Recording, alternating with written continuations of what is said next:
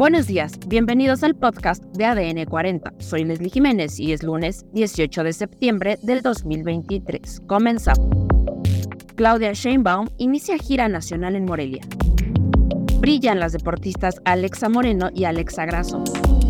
Asesinan al hijo del alcalde de Villa Flores, Chiapas. Pero antes, en nuestro tema principal, ¿cómo es la prisión de Ovidio Guzmán López en Estados Unidos? Ovidio Guzmán fue extraditado a los Estados Unidos de manera sorpresiva este 15 de septiembre, en plenos festejos del aniversario de la independencia de México. Al igual que su padre, era reclamado por el gobierno del país vecino por sus actividades delictivas.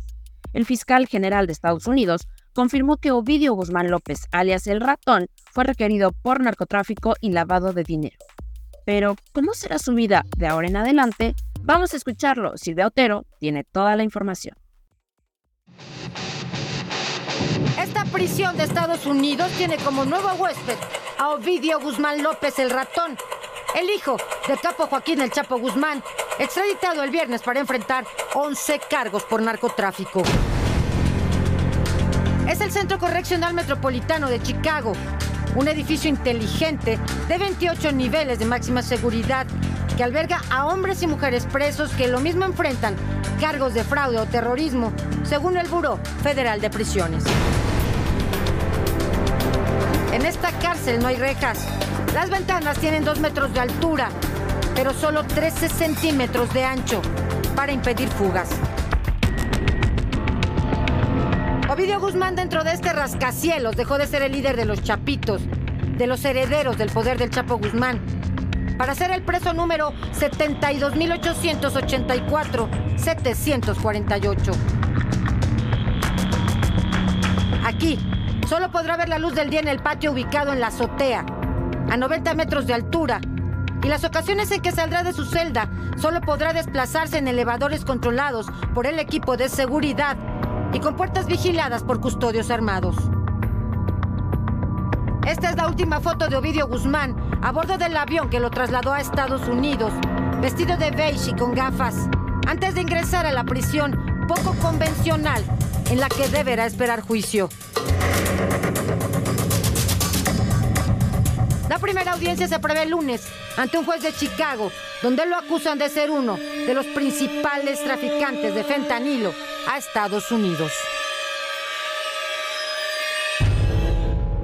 Silvia Otero, Fuerza Informativa Azteca. Bajo el nombre La Esperanza nos une, Claudia Sheinbaum, coordinadora nacional de los comités en defensa de la Cuarta Transformación, inició su gira por todo el país con el objetivo de sumar personas que compartan los ideales del partido, sin importar su profesión. Además, firmó el acuerdo de unidad por la transformación. Desde Morelia, Michoacán, la ex jefa de gobierno de la Ciudad de México aseguró que es necesario pasar a la siguiente etapa para que una mujer de Morena se convierta en mandataria del país. Además, la gimnasta mexicana Alexa Moreno ganó la medalla de oro en la Copa del Mundo de Gimnasia Artística de París 2023.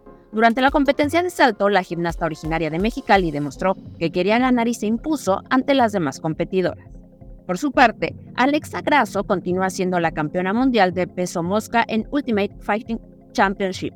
Esto tras el empate declarado con Valentina Shevchenko durante la pelea que las deportistas sostuvieron el pasado 16 de septiembre. En otras noticias, Mariano Rosales, hijo del alcalde de Villa Flores en Chiapas, fue asesinado a balazos tras la celebración del grito de independencia. Mariano Rosales fue atacado por un presunto líder transportista identificado como Abigail N., quien fue abatido y murió junto con Mariano y uno de sus guardaespaldas. Y en los espectáculos, la Fiscalía Estatal de Berlín ha anunciado que abandona la investigación sobre el cantante y líder del grupo Rammstein, Till Lindemann, acusado de múltiples delitos de agresión sexual, porque no ha encontrado ninguna evidencia para seguir el caso, según informa el Washington Post. Esto fue todo por hoy en el podcast de ADN 40. Yo soy Leslie Jiménez y recuerda seguir a ADN 40 en Spotify, Apple o tu plataforma de audio favorita.